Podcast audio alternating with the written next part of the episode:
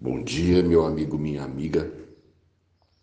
Me lembro que quando eu ainda dava aula, eu fazia um esforço enorme para chegar no horário, porque além de fazer 16 quilômetros, num horário em que todo mundo também estava na rua, eu tinha a obrigação de chegar para fazer a oração da manhã. Um hábito da escola que eu achava muito importante e meu patrão sempre me honrava eh, nos dias que eu estava na escola para que eu fizesse a, a, era uma meditação de cinco minutos e uma oração. E ele gostava muito que eu fizesse isso e eu me esforçava para chegar. Então eu às vezes enfrentava trânsito né enfrentava é, é, é, engarrafamentos e me esforçava muito para, às vezes, sair mais cedo, para não passar esse sufoco. E eu, um dia, que eu chegava na escola até já um pouco atrasado, eu já tinha perdido inclusive o horário quase que da oração, né? Eu, eu já tinha me atrasado. Eu vi atravessando a rua, é, bem de frente à escola, tinha um tipo um, um pensionato, né? É, um predinho que alugava kitnetes para alunos. Então, alguns alunos da escola é, moravam nesse prédio, né? E, e o que ele tinha que fazer era apenas atravessar a rua para estar dentro da escola. E eu me lembro que eu chegando rápido, porque o portão né, já ia fechar, eu vi um menino, um aluno da escola, vestindo a camisa no meio da rua, correndo, porque ele, na verdade, estava entrando no último minuto é, do, né, do, do, do horário permitido. E eu então pensei, falei, gente, ele mora tão perto, ele mora tão perto, era, né? Eu, eu tinha que levantar antes das seis da manhã para poder às seis e vinte e cinco, até seis e vinte e cinco, estar na rua. Ele com um minuto ele atravessava a rua e já estava na escola e ele estava atrasado, igual eu.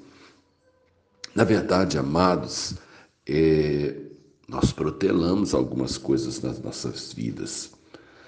A gente vai empurrando algumas coisas o máximo para frente. E a gente então é, retarda e passa muitas vezes alguns sufocos, porque eu vou jogando para frente algumas coisas que são inadiáveis que são inevitáveis na minha vida. É, Assim, eu creio que são as outras áreas da nossa vida também. Algumas pessoas é, protelam tomar decisões que envolvam mexer no seu estado de conforto. Vão jogando para frente é, decisões em relação aos seus vícios, a enfrentar, por exemplo, situações criadas e, e não resolvidas vão passando adiante, né? É, é, situações que precisam ser resolvidas.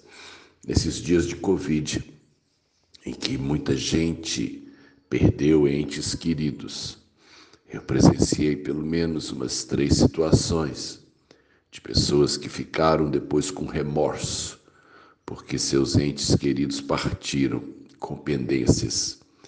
Eles precisavam ter conversado, eles precisavam ter acertado algumas coisas e eles protelaram.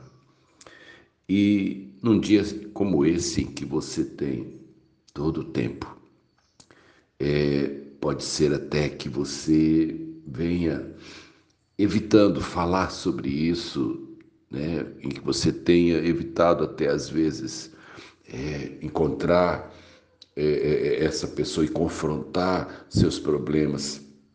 Hoje é um dia de tomar decisão. Tem gente que precisa deixar o vício. Tem gente que precisa resolver é, situações mal resolvidas. Tem pessoas que precisam também tomar uma decisão com Deus. Sabe por quê? Hoje você ainda pode até mesmo dizer: Deus, é, eu preciso resolver minha vida com o Senhor.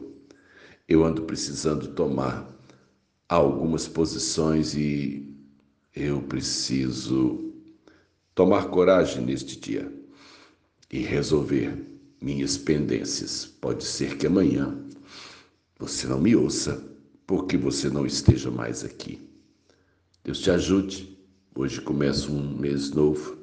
Talvez você já esteja protelando desde o começo do ano. Há alguma coisa que Deus está te dando a oportunidade para tocar nela hoje. Deus te abençoe. Sérgio de Oliveira Campos, pastor da Igreja Metodista Goiânia Leste, graça e paz.